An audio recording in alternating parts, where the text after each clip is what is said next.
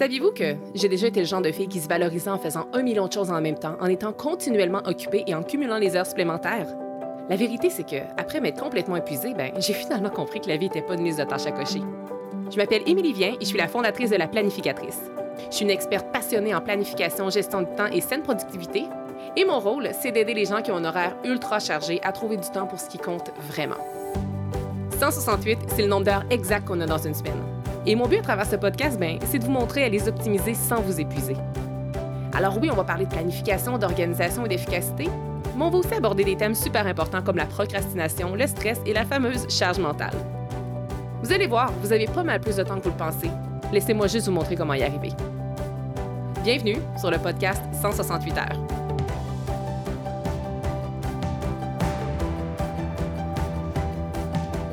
Bienvenue sur le 11e épisode du podcast 168 heures. Aujourd'hui, nous abordons un thème fort intéressant, soit cinq étapes pour réaliser un projet. Donc aujourd'hui, je vais vraiment remettre mon ancien chapeau de chargé de projet lorsque je travaillais en planification d'événements. Puis, ben, en fait, en fait, je sais pas vraiment pourquoi je dis que je remets mon ancien chapeau parce que la vérité, c'est que ce, ce chapeau-là ne m'a jamais quitté. Je pense qu'on est tout un peu chargé de projet à nos heures. Donc, moi, de mon côté, bien que ce ne soit plus ma fonction principale et que mon titre professionnel soit différent aujourd'hui, je réalise constamment des projets, que ce soit à travers la création de produits, la création de formations quelconques, la rédaction de, je veux dire, juste la rédaction d'un billet de blog est un petit projet en soi. Et je pense que aussi dans nos vies personnelles, parce qu'on voit souvent la charge de projet comme quelque chose relié à notre vie professionnelle, mais dans nos vies personnelles, on est aussi des gestionnaires de projets. Parfois à très grande échelle, parfois à très petite échelle. Parce que j'aime ça donner cet exemple-là, par exemple, euh, faire un album souvenir, un album photo, c'est un petit projet en soi parce qu'on doit euh, recenser des photos, il faut après ça faire une sélection, il faut après ça choisir c'est quoi la plateforme en ligne qu'on va choisir pour créer notre album photo si jamais on le fait de façon électronique, et ainsi de suite. Donc, c'est un petit projet en soi. Quand on organise l'anniversaire d'un de nos enfants ou d'un de nos proches, c'est un petit projet en soi. Quand on réorganise une pièce d'une maison, c'est la gestion de projet également. Puis dans nos vies personnelles, parfois, on vit de beaucoup plus grands projets que la création d'un album souvenir, par exemple. comme je pense à l'organisation d'un mariage, si jamais vous l'avez déjà fait peut-être. La rénovation d'une maison au grand complet, ou bien la construction d'une maison au grand complet pour l'avoir vécu. Euh, ça peut aussi être l'organisation d'un voyage à l'étranger, par exemple. Euh, si c'est un petit voyage, ça va être un, un petit projet, mais si vous décidez de partir, par exemple, pendant un an, je vous annonce que ça va être un très gros projet que de gérer ça, même si c'est dans votre vie personnel. Et euh, récemment également, j'ai pris connaissance de nombreuses réponses que j'ai reçues dans un de mes sondages, euh, en fait pas dans un de mes sondages, mais dans mon sondage annuel que je vous euh, que je fais toujours remplir à chaque début d'année à ma communauté. Et j'ai lu les résultats très très très récemment. Et en fait, je vous remercie infiniment là, si jamais vous m'écoutez que vous l'avez complété parce que j'ai reçu tellement de réponses que ça m'a pris plus d'une demi-journée à tout lire. Il y avait comme 45 pages dans mon rapport, il y avait plus de 16 000 mots et euh, pour ça, je vous dis merci. Là, merci pour la richesse du contenu que vous m'avez donné. Et une des raisons pour laquelle je fais un sondage à chaque début d'année, c'est pour m'assurer que moi, je m'en vais dans la bonne direction avec la planificatrice.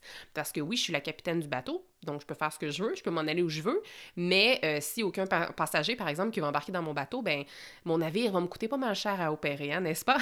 donc j'aime ça toujours euh, confirmer en fait que je m'en vais dans la bonne direction avec vous.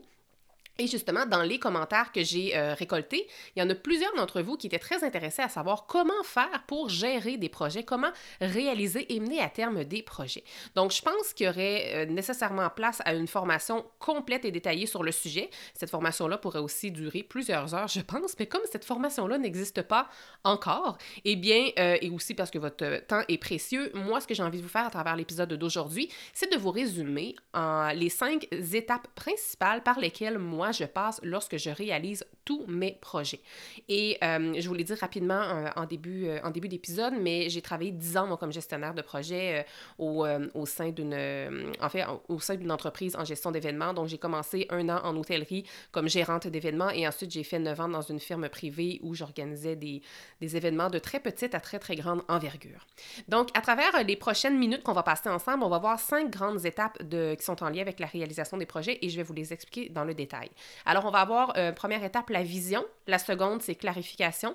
Après ça, on va voir la fragmentation, suivi de la planification et finalement le passage à l'action. Donc, débutons maintenant avec le tout premier thème qui est la toute première étape lorsqu'on veut euh, réaliser un projet, et c'est la vision. Et la vision, c'est quoi en fait? C'est, je pense que tout part d'une idée dans la vie. Donc, peu importe quel projet vous avez en tête, peu importe quel projet vous rêvez de réaliser, qu'il soit personnel ou professionnel, tout part d'une idée. Et souvent, qu'est-ce qui arrive, c'est qu'on a une idée, on est super pressé à ce moment-là de le réaliser, donc on va tout de suite passer à l'action. On va comme tout de suite passer euh, de l'étape 1 à l'étape 5. Euh, mais ça, ça veut dire qu'il y a comme trois étapes très, très, très importantes qu'on n'a pas faites, soit la clarification, la fragmentation et la planification. Euh, moi, je pense que ça vaut la peine de se de se faire languir un peu. Ça vaut la peine de baigner un peu dans notre vision afin d'avoir une meilleure idée ensuite de la direction à prendre. Euh, une bonne idée, moi, ce que j'aime beaucoup faire, par exemple, lorsque je suis dans mon étape de vision, euh, juste être seule dans le silence, moi, ça m'aide vraiment, vraiment à optimiser pleinement ma vision et ça me permet aussi non seulement d'optimiser ma vision et de la développer, mais aussi de clarifier que, puis là je m'en vais pas dans la clarification, là, je suis toujours dans la vision, la première étape, mais ça me permet en quelque sorte de clarifier que c'est vraiment la bonne chose que j'ai envie de faire. Parce que si on a une idée puis qu'on part tout de suite dans l'action, ça se peut qu'on n'ait pas pris assez le temps de s'imprégner de cette vision-là et de l'adapter à nous, à notre réalité. Euh, ensuite de ça, méditer, ça peut vraiment nous aider à, à bien travailler sur notre vision, puis aussi... Euh, moi, ce qui m'aide personnellement, c'est beaucoup l'écriture. Donc, je vais écrire un peu sur mon projet. Ça va me permettre de, d'un fois, faire exploser ma vision à un autre niveau. Donc, euh, ça, c'est quelque chose qui peut aider. Et si vous avez des gens de confiance qui vous élèvent vers le haut, qui peuvent vous aider à justement faire fluctuer peut-être votre vision, c'est, ça peut être intéressant d'en parler avec eux. Euh, donc, euh, ça peut aussi de se faire, de se laisser inspirer aussi par des gens que vous admirez. Donc, ça peut être des gens que vous ne connaissez pas nécessairement, mais des gens qui ont des visions similaires à vous, ben, des fois, de se, de se laisser baigner un peu dans leur environnement à eux ou de se laisser un petit peu imprégner par leur vie à eux, ça peut vous aider à optimiser pleinement votre vision. Alors, pour conclure, la première étape de la vision, on est vraiment dans le high level. On n'est pas dans le micro-détail, on est vraiment dans le macro, dans le global. À ce moment-là, vous avez une idée de votre vision, vous avez une idée de où est-ce que vous voulez vous en aller avec votre projet, mais c'est sûrement pas très clair et c'est normal dans cette première étape-là que ce ne soit pas clair. C'est ce qui m'amène à la seconde étape de la réalisation d'un projet, soit la clarification. Donc, je vous disais, lorsqu'on est dans la vision, souvent c'est pas clair, là, c'est important d'aller clarifier ça. Et moi, je trouve que cette étape-là, là, trop souvent, elle est négligée parce qu'il est ici question de clarifier son projet. Mais moi, ce que je remarque, c'est que souvent les gens essaient, comme je vous le disais un petit peu plus tôt, de passer à l'action alors qu'ils euh, ont juste leur vision en tête. Donc, comme je vous disais un peu plus tôt, il manque la clarification, il manque la fragmentation et il manque la planification. Et si la clarification n'est pas faite en début de projet, ça se peut que quand vous allez être en train de passer à l'action, mais que vous allez être obligé de reculer parce que peut-être que vous allez vous rendre compte que ça ne faisait pas de sens et ou qu'il manquait des, euh, des choses cruciales auxquelles vous n'aviez pas pensé avant. Donc, je sais que lorsqu'on a un projet qui nous motive, qui nous allume, qui nous énergise. On a hâte de passer à l'action, mais vraiment, l'étape de la clarification, ça va vraiment vous permettre de concrétiser le tout également. Puis, euh, ça va, même si vous n'avez peut-être pas les deux pieds dans l'action et vous n'allez peut-être pas avoir l'impression d'être carrément dans les opérations, ça va quand même être une étape qui va qui va être très satisfaisante quand même. Euh, puis bon, qu'est-ce que je veux dire par clarification? Parce que dans ma tête, c'est hyper clair, mais peut-être que de votre côté, ça ne l'est pas encore. Je vous donne euh, quelques exemples comme ça. Vous pourriez avoir la vision, disons, de faire un plus gros salaire, mais si vous ne prenez pas le temps de clarifier qu'est-ce que vous voulez vraiment, ben ça risque de peut-être être long avant que vous obteniez un gros salaire ou vous allez peut-être vous rendre dans 25 directions différentes alors que si vous aviez juste pris le temps de clarifier le tout, vous auriez pris un chemin très clair dès le départ. Ça peut être de vouloir organiser un événement, par exemple, que ce soit peu importe l'envergure ou peu importe le type d'événement, mais comment qu'on fait pour le clarifier? Bien ça, ça veut dire qu'il faut prendre le temps de clarifier, oui, le thème, mais aussi c'est quoi notre budget, c'est quoi le nombre d'invités qu'il va avoir à notre événement, euh, ça va être quoi les heures de l'événement, le jour, la saison, c'est quoi les ressources qui sont nécessaires pour euh, le succès de cet événement-là? Donc ça, c'est un autre exemple carrément différent du premier, là, pour euh, que vous compreniez qu'est-ce que je veux dire par clarifier son projet. ça pourrait être quelque chose de plus petite envergure de dire hey, moi, je redécore ma chambre à coucher. C'est mon petit projet ce mois-ci. Et euh, pour ça, ben, pour le clarifier, la vision, c'est un peu de redécorer sa chambre. Dans notre vision, on peut avoir une idée de se dire ah, moi, je vais avoir cette vibe-là, je veux me sentir de cette façon-là dans ma chambre, etc. Mais quand on le clarifie, ben, c'est de dire OK, ben, c'est quoi le style, c'est quoi le budget que j'ai, ça va être quoi? Est-ce que j'ai des mesures à prendre avant de commencer à penser à faire des achats? Est-ce que je vais repeindre, oui ou non? Et puis, si je repeins, ça va être, ça va être quoi? On veut le, on veut le clarifier un petit peu. Puis, euh, ensuite de ça, faut, faut, dans le fond, l'idée, c'est un peu de clarifier c'est quoi les besoins réels pour ce projet-là. Et pour confirmer, là, vous l'avez sans doute un peu compris, mais euh, si votre projet comporte un volet financier, donc s'il y a des dépenses qui sont rattachées à votre projet, c'est ici, dans la deuxième étape, l'étape de la clarification, que vous devez établir votre budget. Et ça, ça va vous aider à passer à travers la prochaine étape. Euh, donc, clarifier son projet, euh, puis je dis son projet depuis le départ, mais ça peut être, euh, vous pouvez appeler le, changer le mot projet pour le mot objectif ou bien le mot rêve, par exemple. Donc, clarifier son rêve, son objectif ou son projet, c'est aussi se poser la question à savoir pourquoi on veut faire ça. Puis ça aussi, c'est une étape très, très, très importante de, de, de, la clarification, se questionner à savoir pourquoi on veut faire ceci. Euh, parce qu'en fait, si le pourquoi est profond et la motivation est profonde et que c'est aligné avec qui vous êtes et la personne que vous voulez devenir, ben quand vous allez être rendu à passer à l'action avec, euh, ce projet-là, on va en reparler un petit peu plus tard justement dans la cinquième étape, eh bien la motivation va être beaucoup plus puissante et naturelle que si vous ne savez pas vraiment pourquoi vous le faites. Ou si vous euh, commencez à faire un projet, vous avez l'ambition de faire un projet, mais vous savez pas pourquoi vous le faites, ou si vous réalisez que vous le faites peut-être pour quelqu'un d'autre qui vient pas nourrir, parce que des fois on veut réaliser des choses pour quelqu'un parce qu'on l'aime, parce qu'on veut faire plaisir, donc ça va venir nous nourrir à nous aussi. Mais si vous faites euh, un projet pour quelqu'un d'autre sans que ça vous nourrisse à votre tour, à quoi bon? À quoi bon? Et puis, c'est pour ça que c'est important de se poser la question, à savoir pourquoi on veut faire ceci, pourquoi on veut faire ce projet-là. Et, euh, et enfin, euh, par clarifier son projet, c'est aussi s'assurer qu'il est compatible avec nos valeurs et aussi que ce projet-là est en harmonie avec notre saison de vie actuelle. Donc, qu'est-ce que je veux dire par là? Euh, les valeurs, en fait, c'est ça, qu'est-ce que vous êtes en, qu'est-ce que vous voulez mettre en place avec la vision que vous avez?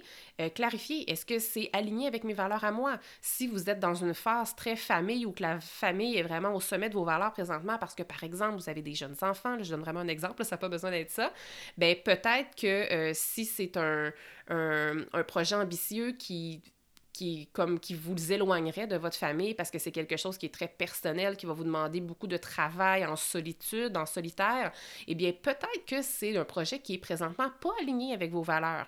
Euh, puis quand, je parlais aussi euh, de, de, la saison de vie, à savoir si votre projet est en harmonie avec la saison de vie, c'est un peu relié à ça aussi parce que si vous avez, par exemple, un enfant qui vient de naître, de démarrer une entreprise, c'est peut-être pas une bonne idée. Et comme moi, j'ai démarré mon entreprise quand mon fils avait un petit peu plus d'un an, et je sais que je ne l'aurais pas fait s'il avait eu deux mois et demi, parce que toute ma vie tournait autour de mon nouveau rôle de mère et de la survie, littéralement, de mon enfant.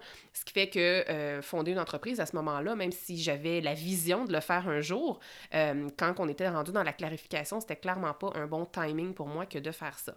Euh, puis par exemple, je fais toujours le parallèle avec un enfant qui vient de naître, par exemple, parce qu'on sait que c'est ça, un très grand J'allais utiliser le mot bouleversement, puis je voulais pas le dire parce qu'on dirait que ça sonne péjoratif, mais ça n'a pas besoin d'être péjoratif, enfin, un bouleversement. Là. Ça peut être positif et je trouve que l'arrivée d'un enfant, c'est un bouleversement avec ses côtés positifs et ses côtés parfois un petit peu plus challengeants. Et euh, donc, si vous avez un enfant dans votre famille qui vient d'intégrer votre famille, qui vient de naître et que vous euh, rêvez de décrocher une promotion, mais c'est peut-être pas euh, en harmonie avec votre saison de vie actuelle parce que souvent décrocher une promotion veut dire en faire un petit peu plus au boulot, être davantage présent, être pleinement présent consciemment dans son travail alors que si vous avez un nouveau un nouveau bébé dans la maison, souvent c'est ça qui va prendre qui va devenir prioritaire. Donc de se questionner à savoir si votre projet est en harmonie avec votre saison de vie actuelle, ça peut être très très très important dans la phase de clarification. Et euh, je tiens à le préciser là, je, je le sais qu'il n'y aura jamais de moment parfait mais en même temps, allez pas auto-saboter votre succès non plus avec votre projet. Donc, euh, voilà. Euh, je vous amène maintenant à la troisième étape de la réalisation d'un projet et c'est une étape que j'adore et c'est l'étape de la fragmentation. C'est vraiment, vraiment une de mes étapes favorites et en d'autres mots, c'est quoi cette étape-là quand on, est rendu à fragmenter? Bien, pour faire une analogie, il suffit de couper le gros gâteau en petites bouchées pour que ce soit plus facile à avaler. Donc, par fragmenter, je veux dire, on divise votre projet en tâches. Donc, vous avez peut-être un très, très grand projet. Il risque d'y avoir plusieurs, plusieurs tâches, peut-être même des centaines et des centaines de tâches, tout dépendant de l'envergure de votre projet. Si c'est un tout petit projet, on a peut-être juste une dizaine de tâches. Donc, euh, puis en fait, puis comment savoir aussi si c'est une tâche et savoir y a-t-il d'autres choses après ça que je dois faire? Eh bien, s'il y, a, euh, a plus rien qui se divise en dessous, ça veut dire que vous êtes rendu à la tâche. Parce que parfois, dans un gros projet, il y a des petits projets. Comme euh, par exemple, un projet que vous connaissez bien de mon côté, c'est la création d'un agenda imprimé. Euh, maintenant, c'est un projet qui se fait pas sur le pilote automatique, mais vu que le, le squelette, le, gros morceau est euh, créé. À chaque année, c'est un projet qui est beaucoup plus facile pour moi à faire, mais la toute première fois, euh, je veux dire, mon projet ultime était, oui, de créer un agenda. Et dans ce grand projet-là, j'avais d'autres petits projets. il fallait que je crée une boutique en ligne. Je n'avais jamais fait ça de ma vie. Je ne connaissais absolument rien du e-commerce. Et euh, donc, ça pour moi, juste la création de la boutique en ligne, pour moi, c'était déjà un pas pire projet dans un déjà très grand projet. C'est pour ça que je vous dis que c'est important de fragmenter euh, votre euh, grand projet jusqu'à ce que vous ayez des tâches. Puis pourquoi c'est important de se rendre aux tâches? Parce que c'est ça qui va aller faciliter la planification, qui va être la quatrième étape qu'on va voir dans quelques instants. Puis je reviens à mon idée, à mon, euh, pas à mon idée, mais à mon exemple d'agenda, parce que je pense que ça va vous aider à bien comprendre. Euh, je, je veux vraiment mettre l'emphase sur l'importance de fragmenter votre projet en tâches et de ne pas laisser les sous-projets là. Les sous-projets, on les fragmente aussi. Parce que quand je fragmentais mon projet d'agenda, si je m'étais arrêté à créer une boutique en ligne, euh, je vous le dis que j'aurais sans doute procrastiné très, très, très longtemps et peut-être, je sais pas, peut-être qu'elle elle serait peut-être même pas encore recréée, cette boutique-là. Mais dans, là-dedans, dans la création de la boutique en ligne, j'avais plein, plein, plein d'autres tâches et c'est important de décortiquer ça, de fragmenter ça parce que ça va euh, nous aider à éloigner la procrastination. Autre thème qu'on va voir un petit peu plus tard tantôt dans la cinquième étape lorsqu'il est question de passer à l'action. Mais c'est aussi pour avoir une réelle vue d'ensemble de toute l'envergure du projet. Parce que si, je, si on s'arrête juste au sous-projet, on se rend compte que finalement, j'ai juste comme 4-5 sous-projets dans mon grand projet. C'est pas si c'est pas si d'envergure que ça. Ça devrait pas être si long à faire que ça. Mais si on se donne la peine de fragmenter à nouveau tous nos sous-projets et que l'on se rend compte qu'on a peut-être 100 ou 200 tâches, là, on a vraiment la réelle vue d'ensemble de notre projet. Alors, qu'il soit petit ou grand, assurez-vous de toujours fragmenter votre projet et si votre projet comprend des sous-projets, on les fragmente également. Euh, et ultimement, pourquoi je vous conseille de faire ça, c'est aussi dans, l'optique que ce soit plus facile pour vous. Parce que c'est beaucoup plus facile d'attaquer une tâche qu'un projet. Et c'est aussi beaucoup plus facile de mettre une tâche à l'horaire que de mettre un projet. Tu sais, quand on attend, par exemple, hey, euh, j'ai ce projet-là cette semaine que je veux faire, j'aurais besoin de 15 heures pour le faire. 15 heures, là, essayer de rentrer ça dans un horaire, je sais pas pour vous, mais moi, de mon côté, ça fonctionne pas. Par contre, c'est beaucoup plus facile de me dire, OK, je vais faire un 15 minutes ici de cette tâche-là, je vais mettre une heure ici pour cette autre tâche-là, et ça se, ça se place beaucoup mieux à l'horaire qu'un gros bloc de projet. Et euh, un autre exemple que j'adore donner, et je le donne toujours euh, à mes clients, je le donne toujours en conférence aussi, euh, par exemple, l'auteur qui veut écrire un livre, s'il met sur sa to-do list, lui, en début de semaine, écrire mon livre, il y a de très, très bonnes chances qu'il ne commence pas. Pourquoi? Parce que c'est immense écrire un livre. C'est grand, c'est même, même si c'est le projet qui a le plus envie de travailler, que le, projet qui lui tient le plus à cœur, c'est tellement gros, c'est tellement vague, c'est tellement ambitieux que de voir juste ça, cette petite phrase-là, écrire un livre, ça donne vraiment envie de le reporter à plus tard. On sait comme pas par où commencer, on sait pas trop combien de temps que ça va prendre. Faudrait plutôt miser pour cet exemple-là, de se dire, ben je vais écrire 100 mots où je vais écrire 1000 mots, où je vais écrire une page, où je vais écrire un chapitre, c'est tout dépendant de votre, de votre niveau de facilité à écrire, bien entendu, mais je veux que vous compreniez de la façon dont on peut fragmenter ça. Et on peut vraiment le fragmenter. Et parfois, quand la tâche a l'air trop grosse aussi, là, on peut fragmenter encore. Donc, si notre tâche, des fois, elle ne se subdivise plus parce que ben, parce que c'est comme ça. Par exemple, ça pourrait être rédiger le chapitre 1 de mon livre. On s'entend que hum, dans un chapitre, il y a plusieurs paragraphes, mais on ne peut pas dire je vais écrire huit paragraphes si on ne sait pas combien de paragraphes il va y avoir dans le chapitre. Donc, on a l'impression que le chapitre, c'est une tâche qui ne se fragmente, fragmente plus, voyons. mais... Hum, on pourrait dire à ce moment-là, ben, je vais écrire une page ou bien je vais écrire mille mots. Et ensuite, on va se donner la tâche, par exemple, d'écrire mille mots jusqu'à ce qu'on ait le sentiment d'avoir un chapitre complet. Donc, c'est une façon intéressante de fragmenter une tâche si jamais elle est trop grande. Et euh, en fait, puis plusieurs de mes clients, là, je le vois vraiment avec mon service d'accompagnement personnalisé, que plusieurs de mes clients qui procrastinent face à des projets qui les tiennent vraiment à cœur, des projets qu'ils veulent mettre en place et des projets qu'ils ont vraiment envie de faire. Puis la raison pour laquelle ils procrastinent, c'est justement parce qu'ils oublient de fragmenter. Euh, donc, euh, je vous rappelle que si le projet n'est pas fragmenté, qu'est-ce qui va arriver? C'est qu'on va faire face à beaucoup d'inconnus. On va peut-être même faire face à de la nouveauté. Puis la nouveauté, même si des fois ça peut être le fun, souvent aussi ça fait peur. Et là, le projet, s'il n'est pas fragmenté, il va nous sembler trop gros, il va nous sembler trop complexe, il va même nous sembler trop vague. Et ça, en plus de ça, si vous n'avez pas pris le temps de le clarifier, donc l'étape précédente, qui était l'étape 2, et que vous êtes juste dans la vision, ça va être encore euh, plus facile de procrastiner et plus tentant de procrastiner. Donc, euh, si vous ne connaissez pas votre projet en totalité aussi, parce que là, vous devez vous dire, euh, j'ai un projet très ambitieux, j'ai un gros projet que je veux mettre en place, mais j'ai aucune idée comment je vais me rendre là. gardez en tête que c'est vraiment pas grave si vous ne connaissez pas dans le fin détail toutes, toutes, toutes, toutes les étapes de votre projet c'est permis d'apprendre en chemin. Mais moi, ce que je vous invite à faire, c'est de fragmenter en tâches tout ce que vous connaissez. Et je reviens encore à mon exemple d'agenda. J'avais ma vision. Je savais que je voulais créer un agenda imprimé dans, une année. Ensuite, j'ai clarifié c'était quoi mon projet, mais j'avais aucune idée, comme je vous disais, j'avais jamais fait de e-commerce, j'avais aucune idée comment créer une boutique en ligne. Je le savais qu'il fallait que je fasse ça, mais je connaissais pas dans le fin détail au début de mon, de mon projet qu'est-ce que je devais faire. Donc, moi, j'ai fragmenté ce que je pouvais. Et ensuite, j'ai avancé. Et lorsqu'on avance, à un moment donné, on, apprend en chemin, puis on se rend compte que c'est pas, c'est pas si pire, c'est pas aussi euh, épeurant euh, qu'on, peut s'imaginer au départ. Donc, si vous connaissez pas le projet en totalité, je vous le rappelle, c'est pas grave, vous apprendrez tout simplement en chemin. Puis, je veux vraiment mettre l'emphase là-dessus, c'est super important à comprendre parce que souvent, on va procrastiner, on ne va pas se permettre de démarrer un projet justement parce qu'on ne connaît pas dans le fin détail toutes les étapes. Mais c'est pas grave L'idée, c'est de se mettre en action. Puis quand on est en action, on apprend. Quatrième étape pour euh, réaliser un projet, et c'est la planification. Donc, euh, je vais surprendre personne en disant que c'est mon étape chouchou. Euh, quand on veut réaliser un projet, il ne faut pas juste passer à l'action, il faut d'abord planifier le projet. Pourquoi faut faire ça? Ben parce qu'autrement, euh, vous allez le voir et vous l'avez sans doute vécu pleinement euh, plusieurs fois auparavant. Sinon, c'est que les priorités des autres personnes, les imprévus, les urgences du quotidien, toutes ces choses-là, là, je suis certaine que vous savez de quoi je parle, ça va toujours prendre le dessus. Et ça va toujours prendre le dessus.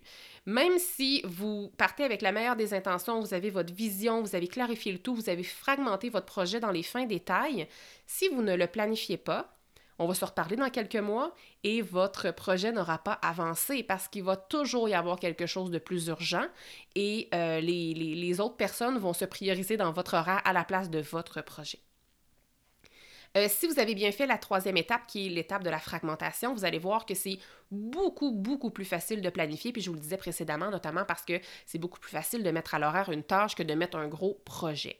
Et euh, aussi, selon l'envergure de votre projet que vous voulez réaliser, il se peut qu'un échéancier soit requis. Donc, un échéancier, c'est en fait, euh, c'est un outil de travail qui nous permet de littéralement voir dans le temps le projet. Alors, est-ce qu'il va nous prendre une semaine? Est-ce qu'il va nous prendre un mois? Est-ce qu'il va nous prendre un an et on peut littéralement dans les chantiers voir dans le temps l'avancement du projet, ce qui nous permet de voir aussi est-ce qu'il y a des moments, est-ce que ça va coincer, est-ce que je vais avoir besoin peut-être de ressources supplémentaires en juin parce que je sais qu'à ce moment-là, euh, je vais rusher un petit peu plus parce que j'ai peut-être d'autres livrables en même temps.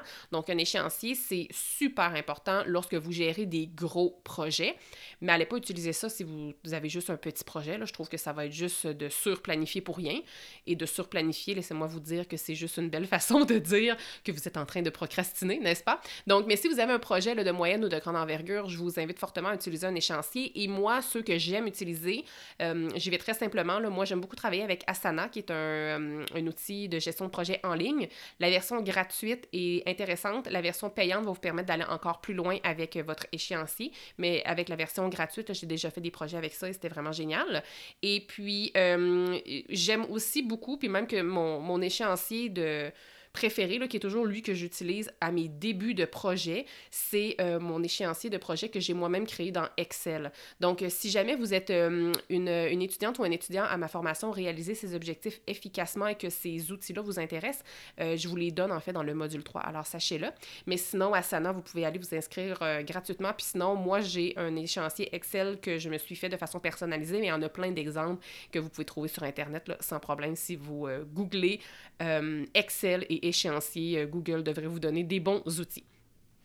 Euh, ensuite de ça, euh, je vous disais un petit peu plus tôt que si jamais vous avez un projet de petite envergure, bon, que l'échéancier n'était pas, n'était pas nécessaire, puis c'est vrai, à ce moment-là, vous pourriez peut-être juste travailler avec une petite liste de tâches claires, ça peut suffire, mais il y a une condition, par exemple. Il faut que vous vous assuriez que d'aller placer ces tâches-là à votre horaire pour s'assurer qu'elles se feront, parce que sinon, je vous le dis, les priorités des autres personnes et les imprévus et les, et les urgences du, du quotidien vont prendre toute la place. Euh, pour vous aider à planifier votre projet, moi, ce que je vous recommande de faire, c'est aussi de vous questionner à savoir combien de temps chacune de vos tâches vont vous prendre. Euh, par exemple, si une tâche vous prend 15 minutes et qu'il y en a une autre qui vous prend 2 heures, bien, vous allez nécessairement les planifier différemment.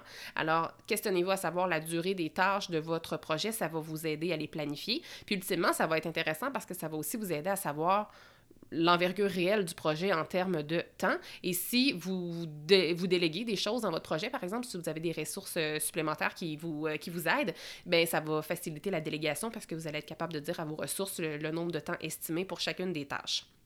Euh, je vous donne aussi un petit conseil, en fait. Permettez-vous de, planifier des petites actions de vos projets importants dans vos semaines, même lorsqu'elles sont chargées, et même si ce projet-là en question, là, même s'il n'est pas urgent. Parce que je, vous le dis, là, un simple petit avancement de 30 minutes, ça va vous procurer un grand sentiment d'accomplissement, ça je vous le garantis. Et j'en parlais justement euh, dans le précédent épisode, qui est l'épisode 10, où je parlais, euh, où j'abordais le sujet planification, prison ou liberté. Je, je disais justement à quel point c'est important de prioriser nos projets à nous, même lorsqu'on n'a pas le temps. Puis disons-nous-le, là, je veux dire, il y a toutes des semaines où on se dit vraiment Ah, comme j'ai beaucoup de temps cette semaine, c'est très, très rare, n'est-ce pas? Donc, souvent, on va se dire, j'ai pas le temps. Donc, si on se dit constamment qu'on n'a pas le temps, c'est certain qu'on planifiera jamais notre projet. Alors, donnez-vous la permission, même si c'est d'une très, très courte durée, mais donnez-vous la permission, même dans vos semaines bien remplies, de prioriser votre projet. Et moi, je peux pas le faire à votre place, puis il n'y a personne d'autre qui peut le faire à votre place. Vous êtes l'unique responsable de cette responsabilisation-là.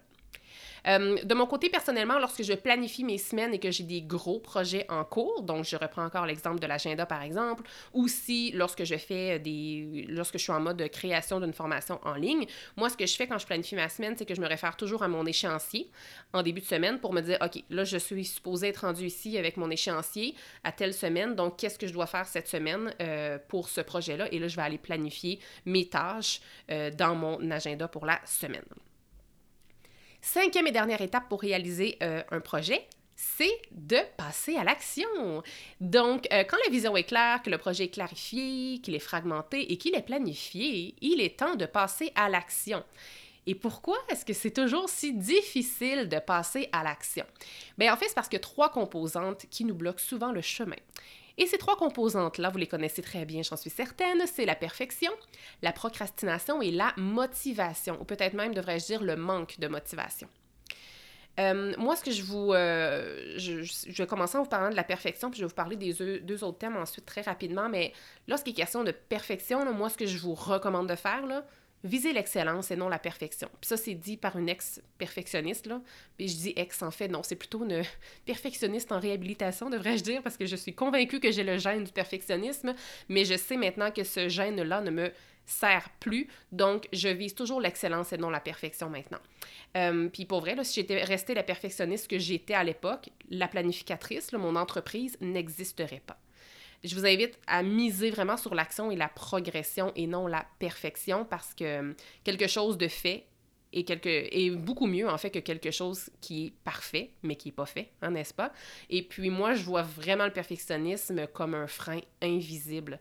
On a souvent valorisé, je pense que c'est encore très valorisé dans certains milieux, le perfectionnisme, mais moi, je le vois vraiment, vraiment comme un frein invisible.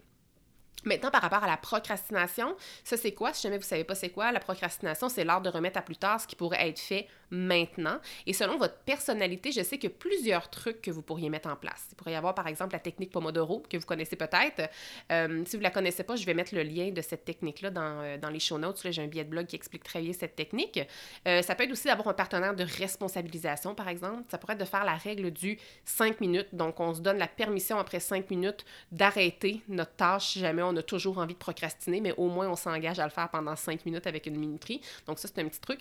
Puis, j'ai un billet de blog où je partage 7 astuces pour vaincre la procrastination. Donc, je vais mettre le lien dans les show notes parce que le but, c'est pas de faire un épisode juste sur la procrastination. Ça, je pourrais en parler très, très longtemps juste là-dessus. Mais je voulais juste vous donner quelques pistes si jamais vous êtes rendu à passer à l'action avec votre projet, mais que vous êtes un peu euh, sur le frein à cause de la procrastination. Euh, sachez que j'ai plein de conseils dans ce billet-là que je peux vous partager. Et ensuite, il y a le manque de motivation parfois qui va nuire à notre passage à l'action. Donc, pour vous aider à rester motivé, moi, j'ai envie de vous encourager euh, à vous entourer de personnes qui ont les mêmes aspirations que vous et qui vont vous élever vers le haut. Puis toujours en lien avec la motivation, essayez, si jamais vous demandez conseil, là, demandez conseil à des gens qui ont vécu cette réalité-là. Tu sais, des fois, on va demander conseil à des gens qu'on aime, des gens qui sont près de nous, mais qui n'ont jamais vécu le type de projet qu'on s'apprête à vivre. Donc, euh, comment est-ce qu'ils pourraient vraiment nous donner de vrais bons conseils? Hmm? Donc, gardez juste ça en tête parce que parfois, ces gens-là nous aiment, ils vont nous donner des conseils qu'ils jugent très pertinents de, de, par la situation où ils se trouvent, mais souvent, ça peut être des conseils qui peuvent nous démotiver et parfois, ils peuvent juste nous refléter leur propre peur à eux. Donc, gardez juste ça en tête. Et toujours, afin de nourrir votre motivation, si jamais elle est manquante un peu, Essayez de retourner voir votre pourquoi dans euh, la, clarification, dans la deuxième étape. Essayez de retourner voir votre pourquoi. Et s'il n'est pas assez fort, essayez de le rendre un peu plus fort ou sinon peut-être remettre en question aussi la, valeur de ce projet-là. Donc euh, voilà, c'était les petits trucs que j'avais euh, à vous donner en lien avec ça.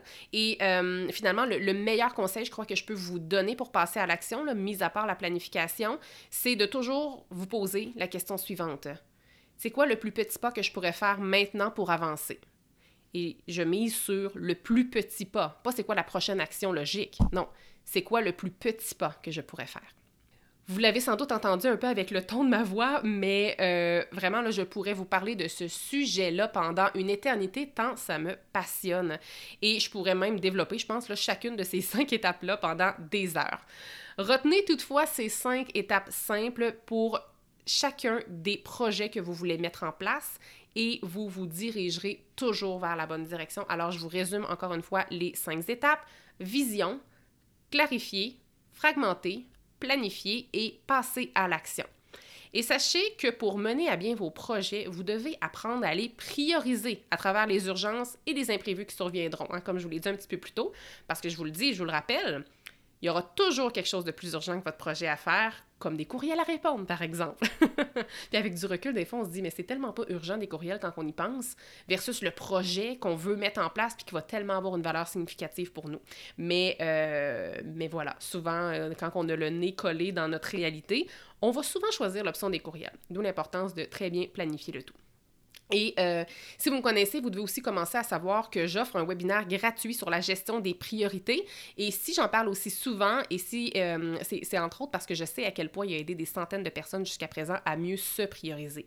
Si vous assistez à ce webinaire-là, je vous assure que vous allez repartir en sachant réellement c'est quoi la différence entre une tâche urgente et une tâche importante, et vous aurez une idée claire de ce qu'il faut faire pour mener à terme vos propres priorités comme par exemple vos projets. Donc, pour vous inscrire, je vais mettre le lien dans les show notes, mais sinon, c'est podcast168heures.com oblique priorité. Donc, j'espère vraiment que vous avez apprécié cet épisode-ci et si c'est le cas, écrivez-moi pour m'en faire part. J'aime toujours ça lire vos commentaires et vous répondre. Et puis, euh, le lien pour me contacter va être dans les show notes, mais sinon, c'est podcast168heures.com oblique contact. Donc, merci beaucoup d'avoir été avec moi et je vous souhaite beaucoup de succès dans la réalisation de vos projets. Merci d'avoir été là. Si cet épisode vous a plu, est-ce que je peux vous demander un petit service? Allez évaluer le podcast 168 heures en lui donnant un 5 étoiles et abonnez-vous pour ne rien manquer. C'est honnêtement la meilleure façon de le faire découvrir aux autres, puis en même temps, ben, ça me témoigne que vous l'aimez.